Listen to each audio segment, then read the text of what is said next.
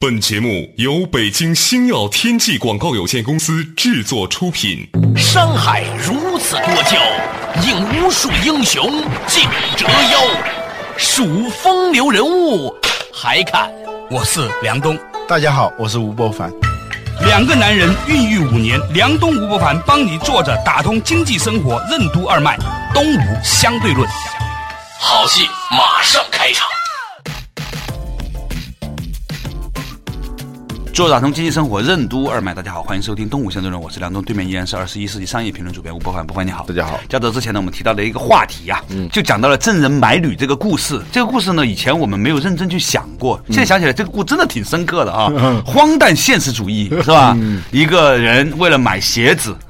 在脚上量了一个尺寸，变成一条小绳子。出去买鞋子的时候忘了带这根绳子，之后呢，居然就回家去拿这根绳子，再去买的时候呢，鞋铺已经关门了。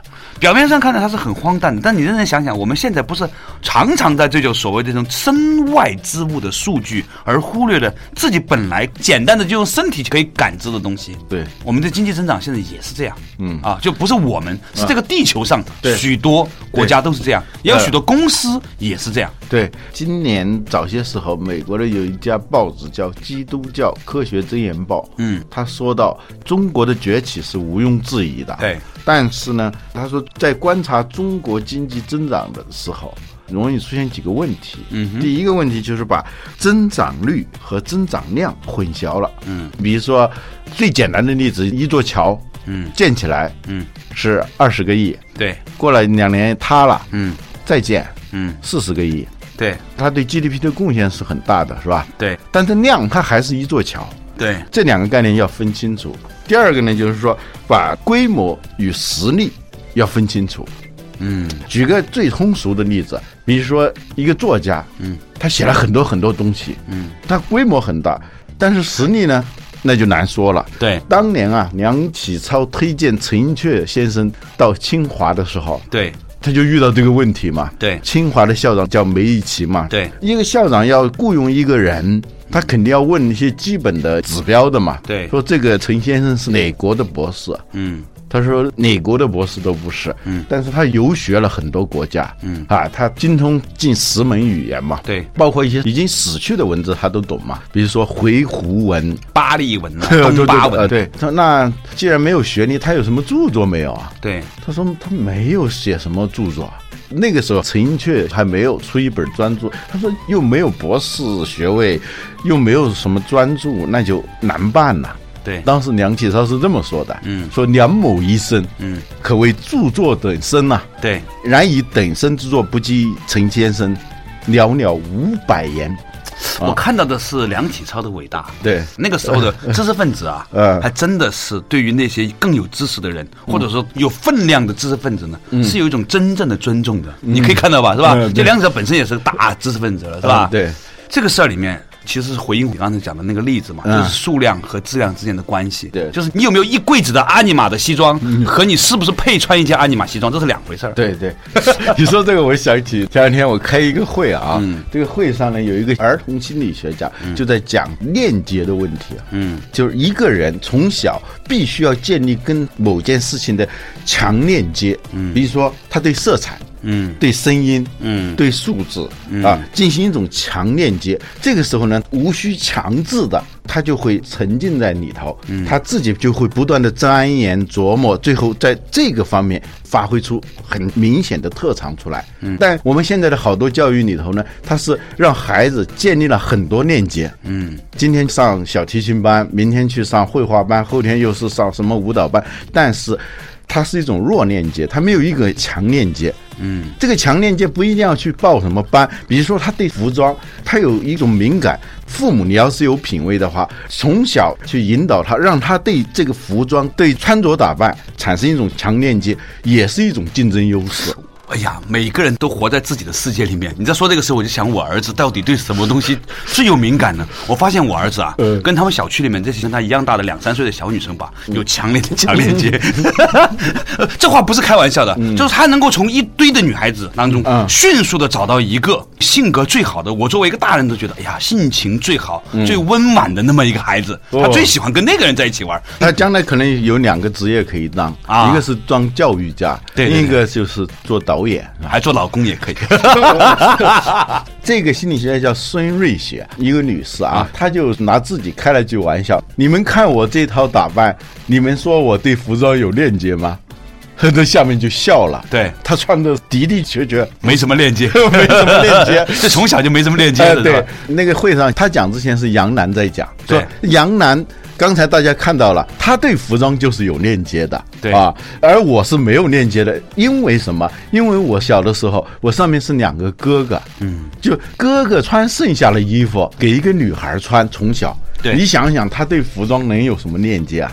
嗯，对，有了链接才会有品质，嗯，有感觉嘛，说白了就是有就感 make 觉。sense 嘛，是吧？啊找不到感觉，你就没有质量。当然了，只是就这个方面来说啊，嗯你的着装没有质量，你可以去买二十套阿尼玛的西装，是吧？啊但是它就好像你是在哪儿捡的。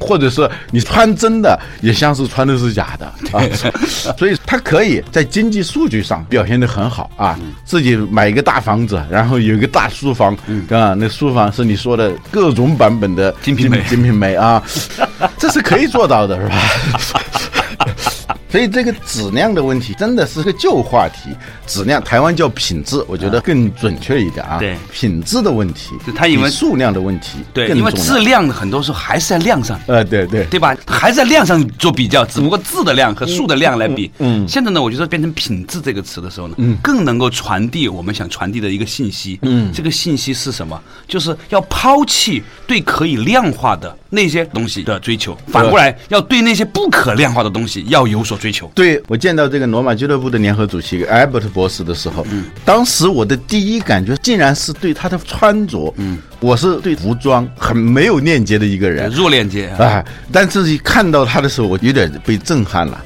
他的那个衬衫、那个领带那种得体，关键是他不是刻意的，这一点太厉害了。你说对衣服形容的最好的就是得体，因为衣服就是为了要得体，它穿在身体上面的，所以得体是衣服的第一境界。嗯，然后最糟糕的评价是不成体统啊。所以那天我才发一个微博，说到“衣服”这个词，衣要服。嗯，中国的衣服是什么？中国的衣服是为了彰显身材的。嗯，你有什么身形，你就穿出什么样的服装。嗯，啊，有些时候呢，垫着肩的那种吧，那种西装哈，有一些人穿在西装里面吧，就好像套在一个壳里面一样，怎么看怎么像一乌龟，是吧？对稍事休息，马上继续回来。东吴相对论。经济的增长率和增长量有什么区别？人为什么应该从小建立和某种事物的强链接，而不是与众多事物保持弱链接？建立强链接为什么是品质的保证？对数量的追求为什么往往会扼杀事物的品质？为什么说服装的最高境界是得体？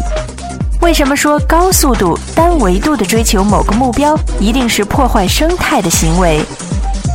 欢迎收听《动物相对论》，本期话题：从数量到品质之下期。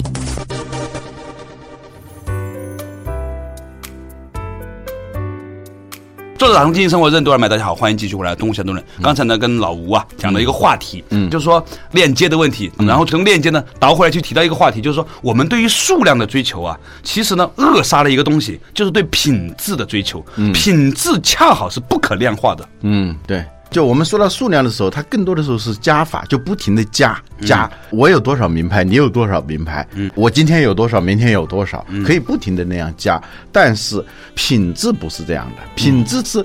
它只有一件这样的衣服，嗯，它胜过你有二十件、二百件，嗯，它是做乘法的，就是它是这个数量乘以那个品质，那它最终的效应，我们不说数量了。它是完全不一样的啊！艾伯特博士他讲的这个意思就是说，我们中国要从追求数量到追求品质，它既是指生活方面的，对也是指经济方面的。对嗯其实这很简单了。比如说汽车，同样生产汽车，我们很快就会超过德国的。嗯，就讲数量来说，对，世界上最大的手表生产国，嗯，是哪儿啊？是中国嘛？对，不是瑞士嘛，是吧？所以这个问题说起来非常的简单，但是你要真的达到品质的那个状态的话，是一件很难很难的事情，也是时间的玫瑰，它是需要很长时间的沉淀的。因为我自己呢，曾经有段时间呢，对这个事情稍做了一点点研究啊。嗯，我觉得品质的背后其实有三个词。嗯，第一个呢是品德。嗯，没有品德的基础的话呢，你是不能从内外化而成所谓的品质的。这个德可能是仁义礼智信或者什么都不重要。嗯啊，重要的是你得有品德。嗯，第二呢要品味，就是说你对美这种追求呢是要有品味的。嗯，第三呢是要有品格。嗯啊，品德和品格之间还有点不一样，就是品格呢多少还有某一种的坚持在里面。嗯你要对你的美学追求和你的道德追求呢，要有某种的。坚定的信念，虽然是这三个东西呢，支撑了所谓的品质这个外化的结果，而这三个东西呢，你都很难用重量或者长度这种简单可量化的数据呢去形容，你说这个人的品德是几斤重啊，他的品格有多长，这很难用这样描述，对吧？对对，文章也是，你不能用字数来衡量一篇文章的价值，对。吧？其实对社会整体的经济也好，对个人生活也好，还是对管理一个公司也好，这种品质的意识啊，我觉得对我们来说，现在显得越发重要了。对你说到这个事情，我想起之前我们提到这君子务速啊，啊，就不要快，是吧？他不光是不要快，他甚至对速度产生某种的警惕。嗯，他觉得一个速度在增长的事情，不管是你骑马也好，写字也好，或者是说写书的出的数量也好，嗯，当你的速度在增长的时候呢，背后一定有某种的东西在被损耗掉，嗯，比如说你的品质感，嗯。比如说你的安全性，嗯，甚至是你的生命力。都在透支。嗯，我们在做一件事情的时候，一旦过度的释放你的速度的时候呢，嗯，其实你会过度的纵欲，这个欲包括对速度的欲望。嗯，时间长了之后呢，你会缺乏想增长的意愿。嗯，就我们称之为叫生命力的东西。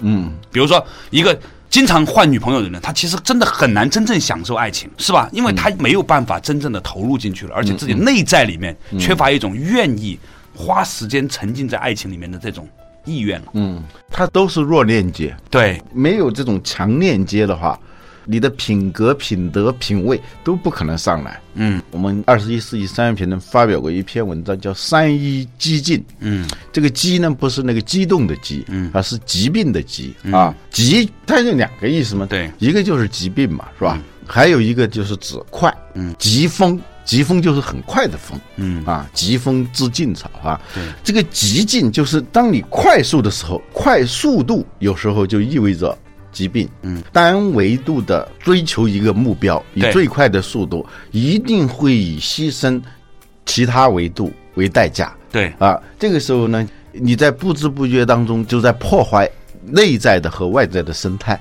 对，啊，最近中国岌岌可危的一个产业，嗯你听说了没有？叫光伏。啊，对嗯，这个产业是很有意思的，它在中国只有十年的时间，嗯，在很多人都不知道它到底是个什么产业的情况下，它已经老了。它已完成了从诞生到繁荣到一下子陷入现在极度的危机这种状态里头。中国现在生产的这个光伏产品啊，在欧洲、在美国都遭到了反倾销的这个我想请。教一下了，啊所谓的光伏产品是什么？哦，这法国人发现的这种技术，这个技术啊，应该是很长时间，我的印象当中应该有一百年了。对就是把太阳能转化为电能的一种方式。对你看那些光伏发电站啊，整个就一大片像海洋一样的那个玻璃。嗯，斜的啊，就一块一块，太阳就那样晒着，就是躺着唱歌就能够赚钱。说这个行业啊，嗯就是让太阳给你干活，然后太阳从来不偷懒的，是吧？对由于全球都在讲新能源，所以这个行业呢需求比较大，但这个需求不在国内，在国外，就是在德国，在意大利。甚至在美国，他们都要扶植光伏这个产业，就鼓励大家去用，甚至是就你的家里头的玻璃就是光伏玻璃，嗯哼，或者在你的屋顶上对，放上这个光伏玻璃啊，这样你天天不干什么，嗯，家里头都在生产产能嘛，啊，对对，家里头用光伏发电并入国家电网，这个成本很高，但是国外鼓励这种新能源，就是有大量的补贴。对，我们中国呢，现在是光伏产品的生产大国，应该产量是世界最大了。这十年时间里头，以无锡尚德为代表的这些企业，对，但是它有几个问题，一个是技术是在国外的，嗯，核心技术不在我们手里头，设备也是在国外的，就生产这种光伏产品的设备，还有市场是在国外的。你想想，德国人、意大利人、美国人，他们都在用自己的钱在补贴这个产业，然后买你的产品，这个市场需求啊，尽管是政府补贴的、扶植起来的，但是这个需求是很稳定的。但是欧债危机出现以后，美国经济陷入不景气以后，这个需求啊就明显的放缓。我明白了，就是说，在过去十年里面，中国的光伏产业可以说是一日千里的发展，但是呢，因为这种速度，却留下了许许多的隐忧。这扣回我们今天的主题，关于速度的这个考虑。稍事休息，马上继续回来。坐着打通经济生活任督二脉，东吴相对论。光伏产业为什么会在短短十年中就经历了从诞生、繁荣到岌岌可危的全过程？什么是二十英里法则？诚信行走的人为什么总会低估旅程的艰难？什么是内敛的激情？人为什么应该在面对外部诸多不确定的时候，保持内在的确定性？为什么说不加限制的挥霍激情的人，往往只能保持一时的卓越？欢迎继续收听《动物相对论》，本期话题从数量到品质之下期。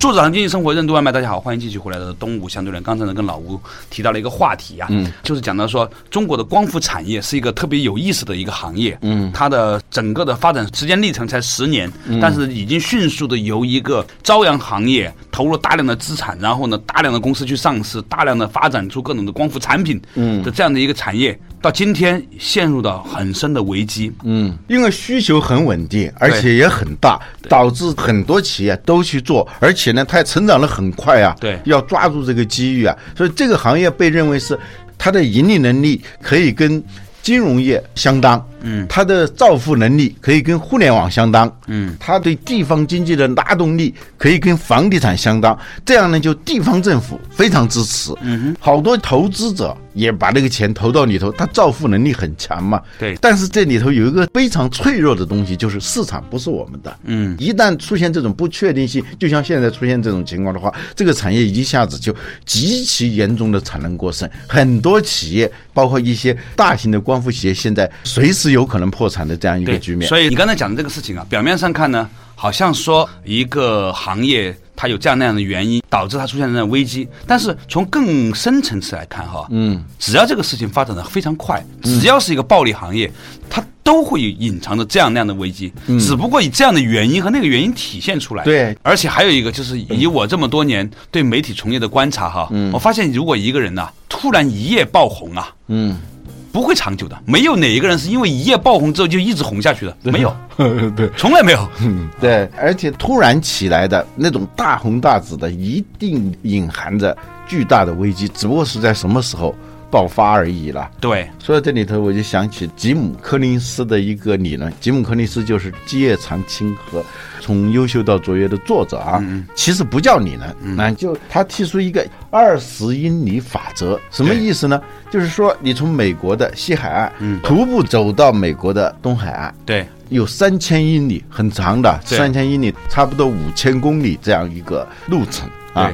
这个过程你要穿越不同的地形地貌，你要经历不同的季节。对，那么每天以什么样的速度走，才能够最快的完成这段旅程呢？对他给出的是一个很保守的数字，叫二十英里。二十英里就相当于三十二公里，是吧？对，很多人呢，他觉得这个速度啊太慢了，嗯刚开始走恨不得一天走三十英里、四十英里，对啊，甚至五十英里。头几天的时候，他路好走的时候有热情嘛，觉得自己以最快的速度从西海岸到东海岸。吉姆·柯林斯说，这样的人基本上是很难成为最快达到目的地的人。原因是，在你开始的时候，你在不加限制的挥霍你的激情，嗯，这是很要命的。对这个事情，其实就是我们在追求速度的时候，尤其是短期的，比如几天或几个月的这种激情澎湃的释放的时候呢，嗯，其实在消耗一个隐性的东西。嗯，我们称之为叫气数的东西。嗯，比如说你每天这样加速走，当你遇到困难的时候呢，因为你觉得我之前已经走的挺多、挺快的了，我接着就休息一下。好了，你这一休息一玩儿，可能耽误的时间更多。嗯，反过来就是我们今天这期节目一直在讲的这个问题。嗯，就是对于恒定的速度的坚持，它所产生的累积效应和你。一日暴晒，一日不寒啊！有些时候走得很快，有些时候就停在那儿。它累积出来的综合效应比起来，我们可能没有人认真能够想过它产生出来的这种巨大的累积效应的差异。对，因为你刚开始在挥霍你的激情的时候，嗯，意味着当这个事情不是一天两天，不是一个星期能走完的时候，在以后的路程上，你的激情。陷于枯竭的时候，你就没办法再走了。走这种长路的时候，绝对不要凭一时的激情，应该是一种内敛的激情。这种内敛的激情是什么呢？就给自己设定一个下限和上限。下限是什么呢？就是说我最少要走多少？对，上限是我最多走多少？对，控制好我的节奏感。对对，这种节奏感，其实你看那些比赛的时候跑马拉松，刚开始最早的那个五公里跑得很快的人。好多最后都掉的，甚至跑不完全程嘛。那些最终的第一名的人，他不会一下子在前五公里就遥遥领先，他绝对不会这样做的。对，诚信行走的人往往会低估。旅程的艰难，他们的性子会逐日的衰减。当道路不顺啊，天气恶劣的时候呢，他们常常是躲在帐篷里头，躲在那小旅馆里头，等待天气好、路顺的时候再走。但是你同时要满足这两个条件是很少的，路又要顺。天气又要好，其实是很少的。对啊，等这个两个条件都具备的时候，我一天走它个四十或者五十英里，所以呢，这样的结果就是它一定会被那些每天坚持走二十英里的人渐渐的抛在后头，甚至他半途就放弃了。对这个二十英里法则听起来非常的简单，但是它有一个很核心的东西，它是拒绝一时的追求卓越。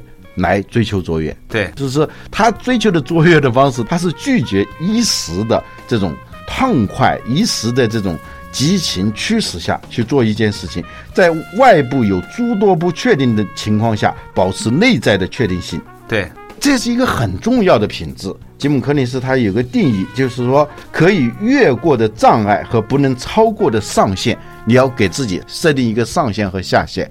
当你不能够一致自己的。上限的时候，往往你也没有毅力去克服自己的下限。对，就是说，当你高兴的时候走四十英里、五十英里的时候，往往就意味着不高兴的时候、不顺的时候，你就走不了二十英里。这是我们常常看到的一种现象。对，他要始终让自己保持着两种不适啊，就是感觉不适。一个呢，就是说。你要越过这个下限，就是最低限度的那个障碍的时候，你要坚持走二十英里，肯定有不适的。你不管在任何条件下，你每天都要走这么多。还有一个呢，就是更难做到的是，就是在良好的形势下，因意志发展所带来的不适，这个很多人会忽略。对，就是今天可以走三十，你为什么非要只走二十呢？其实，在背后啊。饱含着某一种的对自己的协调性的理解。嗯，在很多时候，我们都过高的估计了自己一年的能力。但是呢，过低的估计了自己五年的累积。假如你能够五年一直做下去的话，对吧？所以有一天我们在正安的这个总结会上啊，讲到这三年，其实是个传统行业，它不是个互联网行业哈，一个中医行业。我们看到我们业绩的增长，我都跟我们同事很感慨，都不能想象一个两千一零年开始在做的一个企业哈，一个诊所能够做今天这样的一个规模，这么多家店，三家店，然后呢有学院呢在成长。所以从这个细节里面，其实老吴，你今天帮我在坚定了一个我的想法，嗯。就是控制好节奏，嗯，慢慢走，但是呢，要有一种长期走下的信念。对，你就规划好了之后，就按这个节奏走就好了。对，不要让外在的条件来告诉你怎么走。这一点非常重要，就是说不要随天气的变化和路况来告诉你怎么走，要让自己来告诉自己怎么走。对，因为你没有这样一种定力的话，你很容易被一个突然的外在的一个刺激给裹挟了。中国光伏产业就是这样，因为市场太好了，那个时候。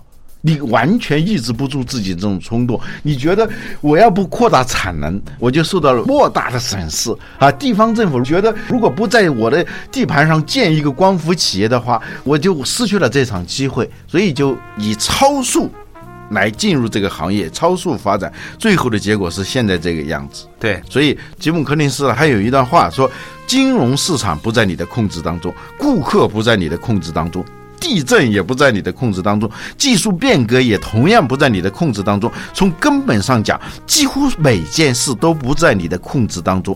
虽然有困惑、不确定性，甚至混乱依然摆在你的面前，但坚持二十英里的法则，你和你的团队在前进的道路上将紧紧植根在一个切切实实的信念之上，并将成为最后的王者。我觉得吉姆·柯林斯这段话就是针对中国的光伏产业而说的。我觉得每一个人在听到这段话的时候，一定都觉得这是针对自己说的。好了，感谢大家收听今天的《东吴相对论》，下一期同一时间再见。